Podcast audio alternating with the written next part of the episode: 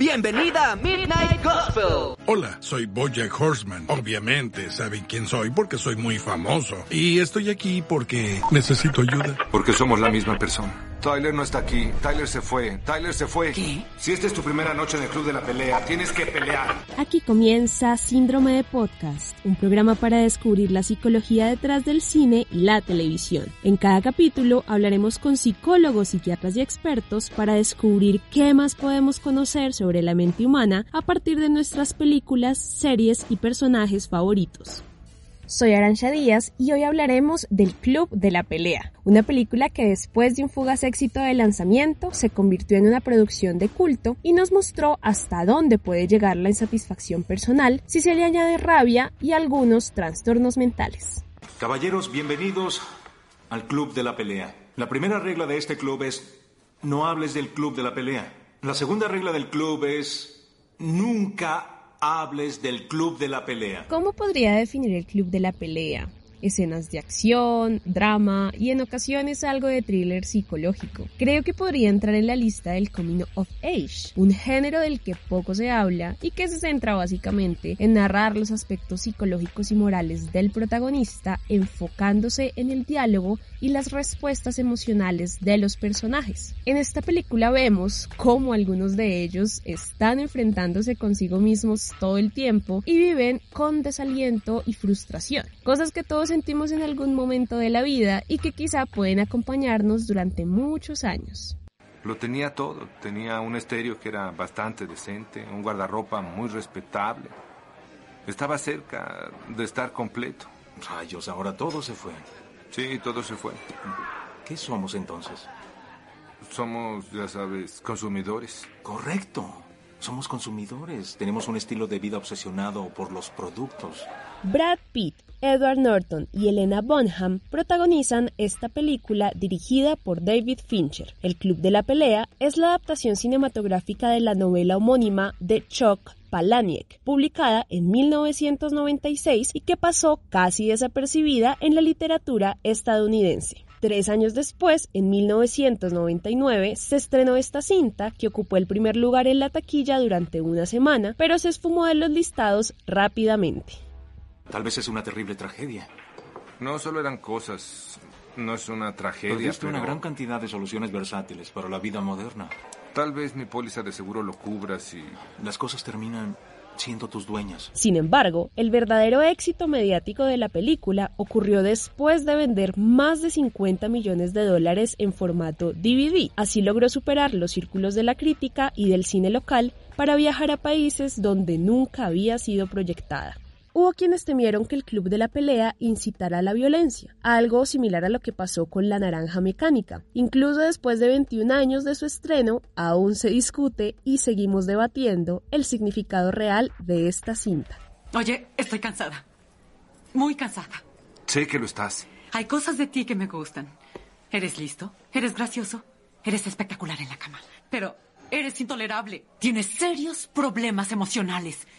Problemas por los que deberías sentarte con un profesional para que te ayude. Lo sé y lo siento. Es que. Sí, tú lo sientes, yo lo siento, todos lo sentimos, pero no puedo seguir más.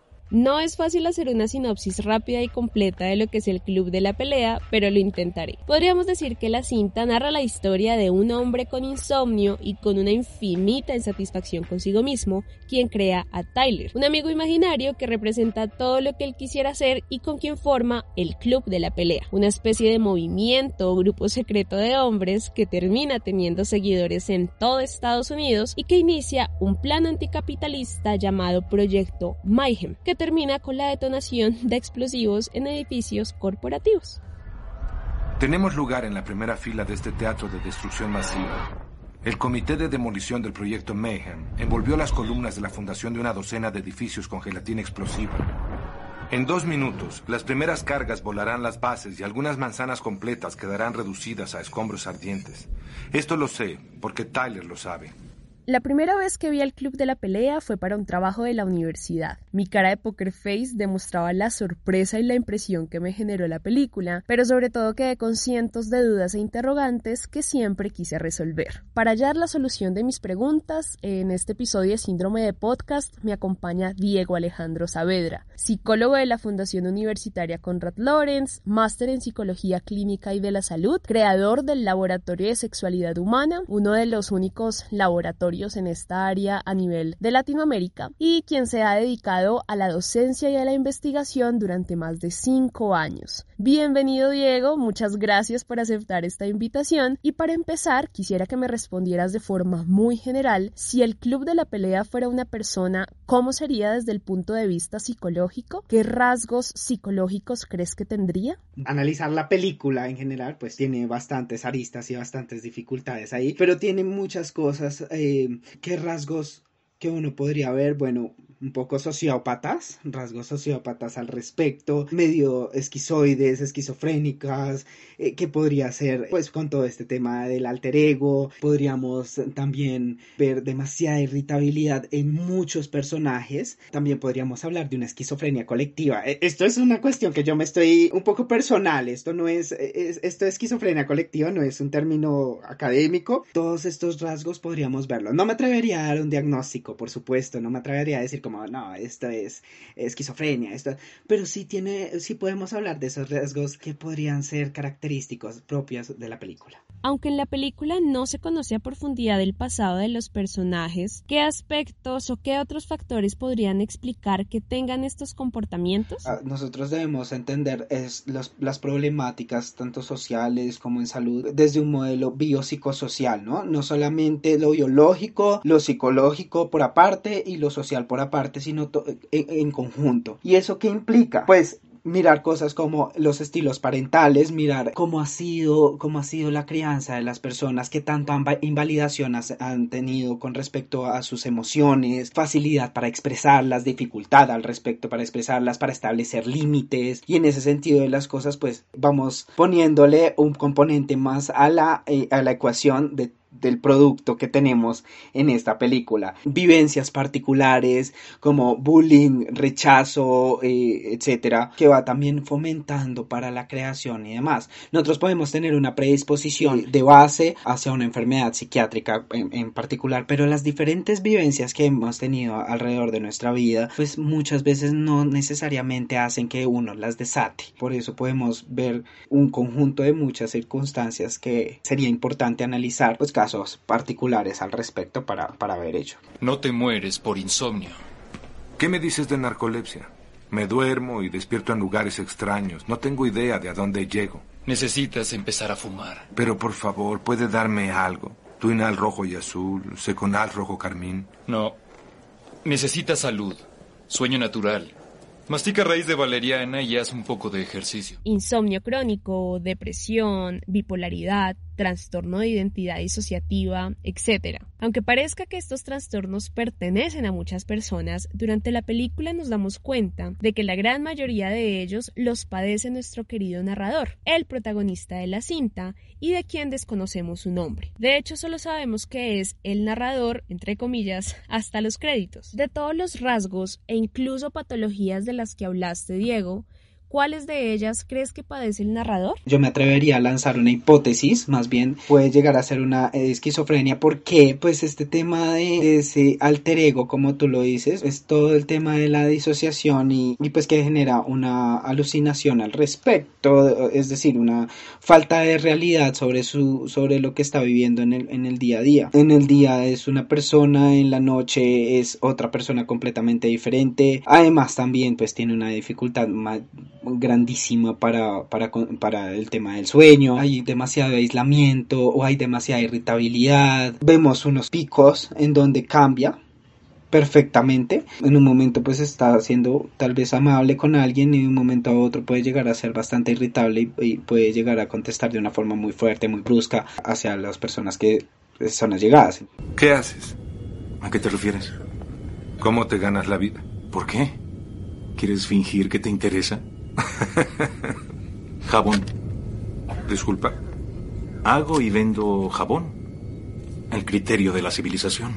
Y así fue como conocí a Tyler Durden. Ahora hablemos de Tyler Durden, este hombre apuesto que fabrica jabones al mismo tiempo que resulta ser un poco antisistema, muy seguro de sí mismo y absolutamente desprendido de las cosas. Desde un aspecto psicológico, ¿cómo podríamos describirlo, Diego? Bueno, Tyler tiene unos rasgos ah, eh, antisociales o, sociópatas en general. Eh, sí, tiene una idea revolucionaria de, ir contra el sistema, contra el capitalismo. Sin embargo, todo es en parte por un interés propio, ¿no? Tiene una dificultad grandísima para reconocer las emociones de las otras personas, para ser empático, es súper narciso, eh, es decir, todo lo que esté a su bienestar está bastante bien y en ese sentido pues no es, no es necesario que él tenga la mayor posición económica, sino que si tú te das cuenta pues él, él estaba en una, en una casucha, yo lo voy a llamar así, en donde pues mientras él viviera bien pues nada le importaba, no le importaban las otras personas en lo absoluto. Megalomaniaco, en donde definitivamente era el más del más y eso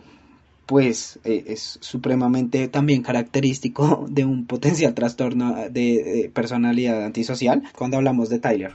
Los anuncios nos ofrecen autos y ropa.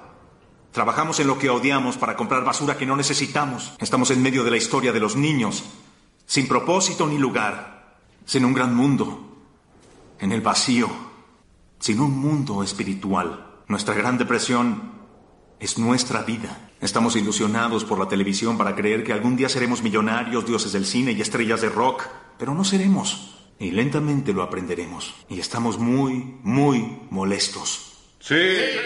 Bueno, Diego, en este punto ya podemos decir que Tyler es un alter ego del narrador es esta personalidad que él desea tener, ese hombre fuerte que sueña con ser y que pasa de su mente a afectarlo en la vida real. ¿Qué crees que tienen en común estos dos sujetos? Sí, una falta de satisfacción por la vida, por la vida en general, por el sistema en general. Esto ha facilitado que de una u otra manera si hay una, una falta de satisfacción o una insatisfacción al respecto, pues ha, ha hecho que ambos compartan el tema de la violencia, de la violencia como el recurso fundamental para poder liberar ciertas cosas, liberar entre comillas, porque de una u otra manera generan toda una comunidad que a final de cuentas pues satisfacen o no las necesidades del narrador. ¿Sí? Marla, soy yo. ¿Alguna vez lo hemos hecho? ¿Hacer qué? ¿Hemos tenido sexo? ¿Qué clase de pregunta estúpida es esa? Es estúpida porque la respuesta es sí o porque la respuesta es no. Hay un truco en esto. No, Marla, necesito saber. ¿Quieres saber si solo teníamos sexo ¿O hacíamos el amor? ¿Así que hicimos el amor? Así es como lo llamas. No, solo responde la pregunta, Marla, por favor, ¿lo hicimos o no? Me lo haces, me desprecias, me amas, me odias, me muestras tu lado sensible y eres un completo imbécil. Esa es la descripción de nuestra relación, Tyler.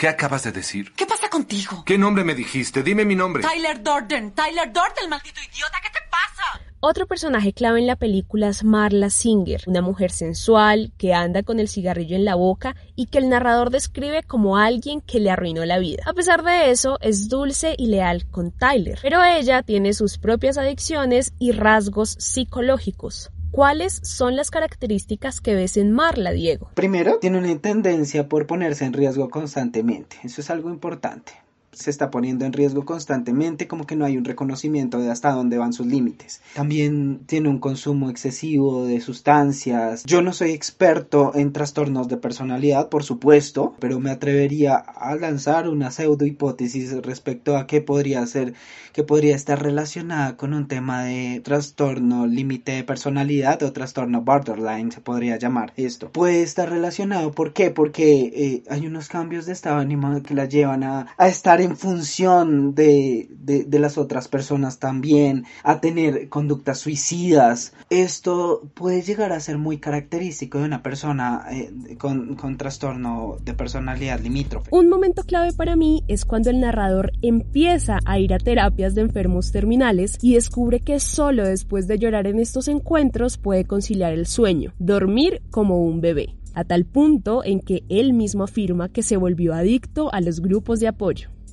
Me convertí en un adicto. Alcohólicos anónimos, adictos al sexo, grupo de sobrevivientes de incesto, alcohólicos anónimos. Si no decía nada, la gente siempre asumía lo peor. Cada noche moría y cada noche volvía a nacer.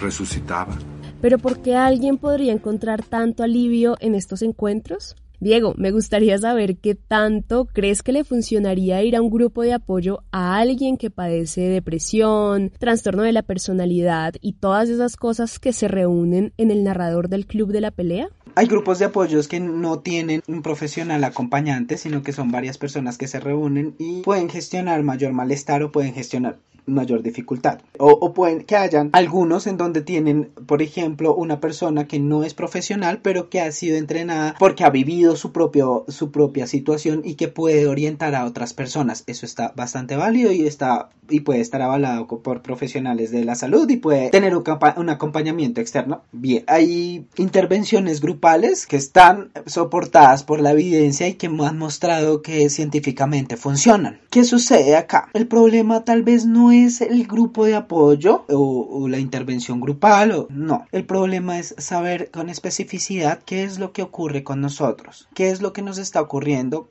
con mayor detalle. Oye, por favor, tengo dolor. ¿Quieres ver dolor? Ve a la primera noche de martes metodistas. Ve a los hombres con cáncer en los testículos. Eso es dolor. A pesar de que tú y yo en estos momentos podamos llegar a tener depresión y podamos tener un diagnóstico de depresión o trastorno afectivo bipolar o lo que quieras, la forma en cómo funcionan los pensamientos, la forma en cómo se conectan eh, las creencias y demás, son las que activan o no ciertas cosas. Todas las personas tenemos una forma diferente de hacer operar ese trastorno, si lo llegamos a tener, o de hacer operar nuestras dificultades. En el caso puntual de nuestro narrador, parecía que era un tema de tratar de evitar sus emociones, su tristeza puntualmente. ¿Y qué pasa cuando tratamos de evitar la tristeza? Pues se vuelve nuestra tristeza, se vuelve como, como un efecto de bola de nieve, porque yo le estoy diciendo a cada rato, no se lo sienta, no lo sienta, no lo sienta, no lo sienta, no lo sienta, no lo puedes vivir. ¿Y qué estás haciendo cuando no lo sientes, no lo sientes, no lo sientes? Pues lo, lo estás pensando más y lo estás tratando de vivir más. Hubo otra cosa que también me llamó la atención y es la posible relación que hay entre los grupos de apoyo y el club de la pelea que Tyler y el narrador crean. Toda esta idea de los grupos, proyectos, comunidades, colectivos o como se le quiera llamar, me hizo pensar sobre qué tanto estos espacios nos ayudan a, entre comillas, sentirnos mejor, como muchas veces lo manifiesta el narrador. Así que Diego, ¿qué crees que tienen de atractivos estos grupos, sectas o proyectos que de alguna manera prometen, de nuevo entre comillas, sacar lo mejor de nosotros? Tu pregunta es inquietante, me pone a pensar un poco en algunos cultos religiosos, por ejemplo, en algunas conferencias em, de algunas prácticas que, es como, vamos, eh, tú puedes, etcétera. Creo que lo que genera, lo que es atractivo para las personas es su promesa de una felicidad eterna, de una felicidad de que eh, eh, con ellos van a encontrar la razón de sus vidas y demás. Y sabes qué es lo que pasa, por ejemplo, en un proceso terapéutico que nos damos cuenta que el sufrimiento hace parte de nuestra vida. Y entendemos que cuando las cosas nos duelen también hace parte de lo que de lo que debemos sentir. Y por eso creo que a veces las personas prefieren irse más. Un gran un buen número de personas claro que no estoy diciendo que todos pero prefieren irse más hacia algo donde les prometen la felicidad eterna. Porque probablemente en un proceso psicoterapéutico no vamos a encontrar esto. No eres tu empleo. No eres cuánto tienes en el banco. No eres el auto que conduces. Ni el contenido en tu billetera. No eres tus malditos kakis. Eres el bailarín cantante del mundo. Esta idea de lo insignificante que somos para el sistema, en las palabras de Tyler, llevó a que su club de la pelea se convirtiera en parte de un proyecto revolucionario. Esta semana, cada uno de ustedes tiene una tarea asignada. Van a salir y comenzarán una pelea con un completo desconocido. Comenzarán la pelea y la perderán.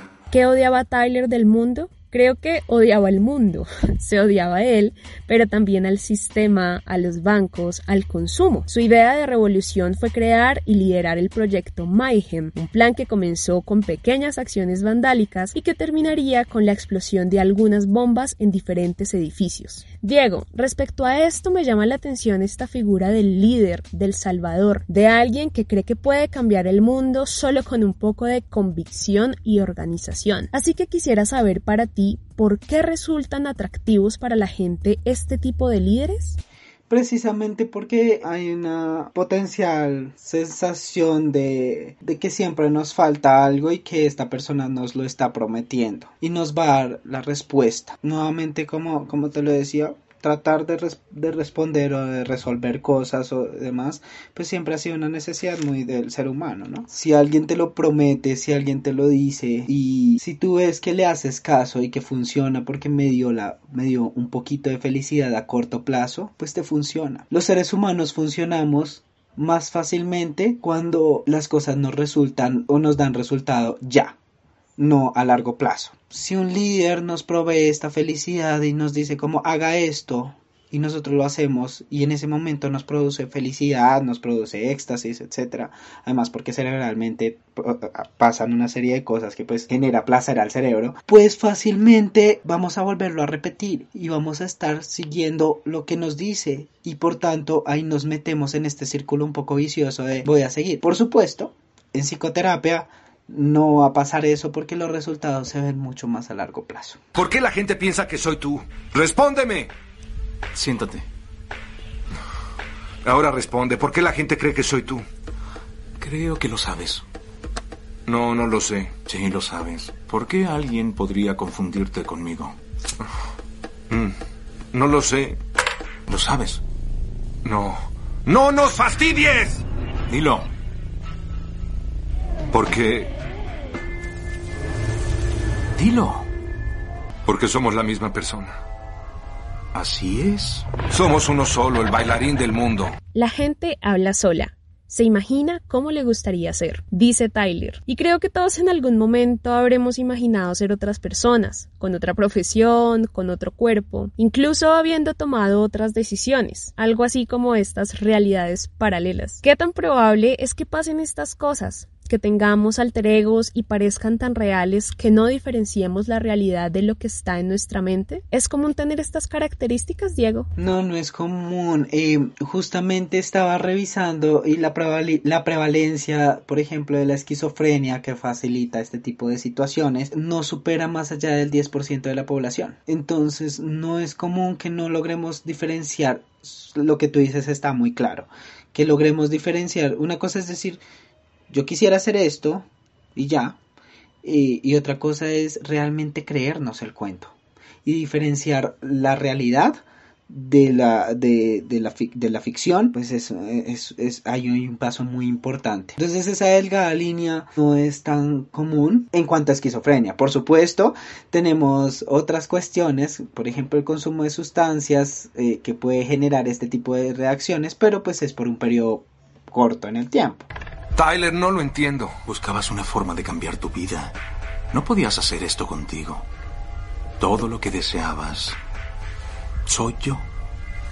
Me veo como quisieras verte, hago el sexo como tú quisieras, soy listo, capaz y muy importante. Soy libre en la forma que tú no lo eres. Entre muchas otras cosas, el Club de la Pelea critica la idea de tener una vida perfecta, basada en un empleo, una casa o una pareja ideal. Al final lo que quiere es derrumbar esa mirada conservadora para sembrar el desorden y el caos, aspectos necesarios para que de alguna forma despertemos y dejemos la vida de autómatas que a veces llevamos. No es en vano que el protagonista no tenga nombre, pues al final creo que puede ser cualquiera de nosotros. Por eso es tan fácil sentirse identificado con él. El club de la pelea no era por ganar o perder, no era por palabras. Los gritos histéricos estaban en la lengua como en una iglesia de Pentecostés. Cuando una pelea terminaba, nada se resolvía, ni nada importaba. Después de esto, todos nos sentíamos salvados. En la última escena, el narrador sostiene la mano de Marla y juntos ven cómo poco a poco se desploman los edificios, los símbolos contra los que luchaban. Pero el lugar donde estaban también explotó. ¿Sobrevivieron? El final queda abierto a la interpretación. Lo cierto es que esta última escena ha sido reproducida en cuadros, fotografías, memes de internet y en toda una serie de formatos que siguen reafirmando lo poderosa y reflexiva que es el club de la pelea. Esto fue todo en nuestro segundo episodio de Síndrome de Podcast. Muchas gracias a Diego Savera por el análisis, el tiempo y por acompañarme en este capítulo. Me gustaría saber cómo los marcó esta película, qué reflexiones les dejó y esperamos sus comentarios en nuestras redes sociales en donde nos encuentran como arroba Diners Revista. Recuerden suscribirse a nuestro canal de Spotify donde estaremos publicando más episodios de Síndrome de Podcast.